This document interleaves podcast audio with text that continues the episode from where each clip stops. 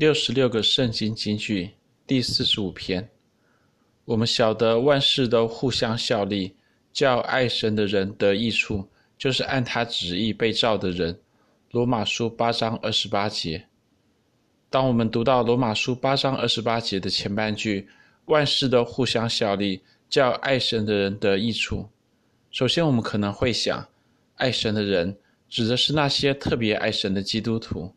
因为他们特别的爱神，所以神叫万事都互相效力，使他们得益处。然而，等到我们读到后半句，就是按他旨意被召的人，我们明白到保罗所说的爱神的人，指的其实是所有的基督徒。神会叫万事都互相效力，使所有信靠主耶稣的人都得着益处。保罗的话给了我们很大的安慰与鼓励，特别是当我们落在百般试炼中。在各样患难困苦中时，我们晓得神让这些事情发生，最终的目的还是要让我们得益处。然而，保罗的话还有更深一层的意思，值得我们细细的思考。首先，当我们今天定义基督徒时，我们多半会说是那些真实的悔改，并接受主耶稣做他的主和救主的人。换句话说，当一个人悔改并接受主耶稣后，他就成了基督徒，这样的说法当然没有错，只不过如此的定义使我们将焦点仅仅放在个人成为基督徒的那一刻，也容易使我们将基督徒视为只只是一种身份或是名分而已。然而，基督徒的意义却远远不止于此。保罗在罗马书八章二十八章，他其实定义基督徒为爱神的人。我们成为基督徒后，固然得着神儿女的名分，但更重要的是，这名分所代表的，是我们进入了与神的一个爱的关系里面。神爱世人，约翰福音三章十六节，但唯有蒙恩得救、成为神儿女的人，才会回应神的爱而爱神。神爱人，人也爱神，爱人的神与爱神的人之间，因此形成一个双向而圆满的爱的关系。爱神的人是基督徒应有的标志，爱神的人才是真正的基督徒。不但如此，这里“爱神的人”的“爱”字，它的希腊原文是 agaposin，在文法上是属于希腊文的现在分词，表示一个持续不断的动作。也就是说，这里所说的“爱”指的是那很久的爱。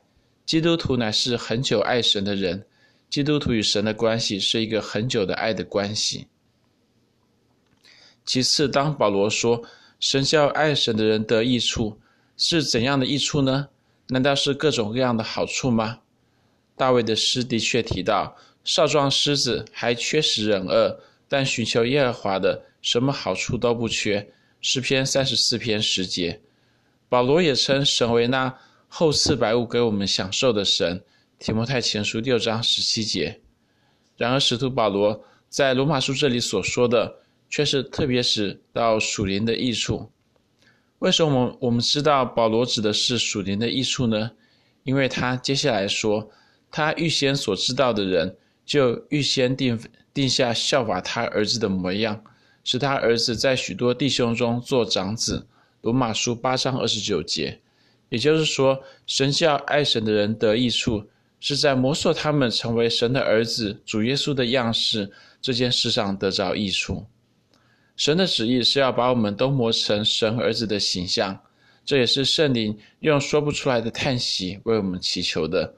保罗说：“况且我们的软弱有圣灵帮助，我们本不晓得当怎样祷告，只是圣灵亲自用说不出来的叹息替我们祷告。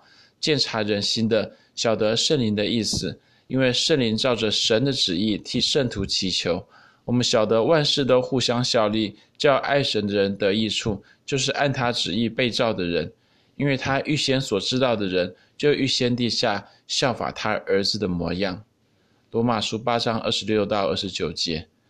因此，基督徒不但是蒙恩得救的人，更是很久爱神的人。而神要让万事都互相效力，叫所有很久爱神的人都在磨成神儿子的样式这件事上得着益处，也得到造就。使我们能够越来越像我们的主耶稣基督，效法他儿子的模样。基督本是所有基督徒的目标。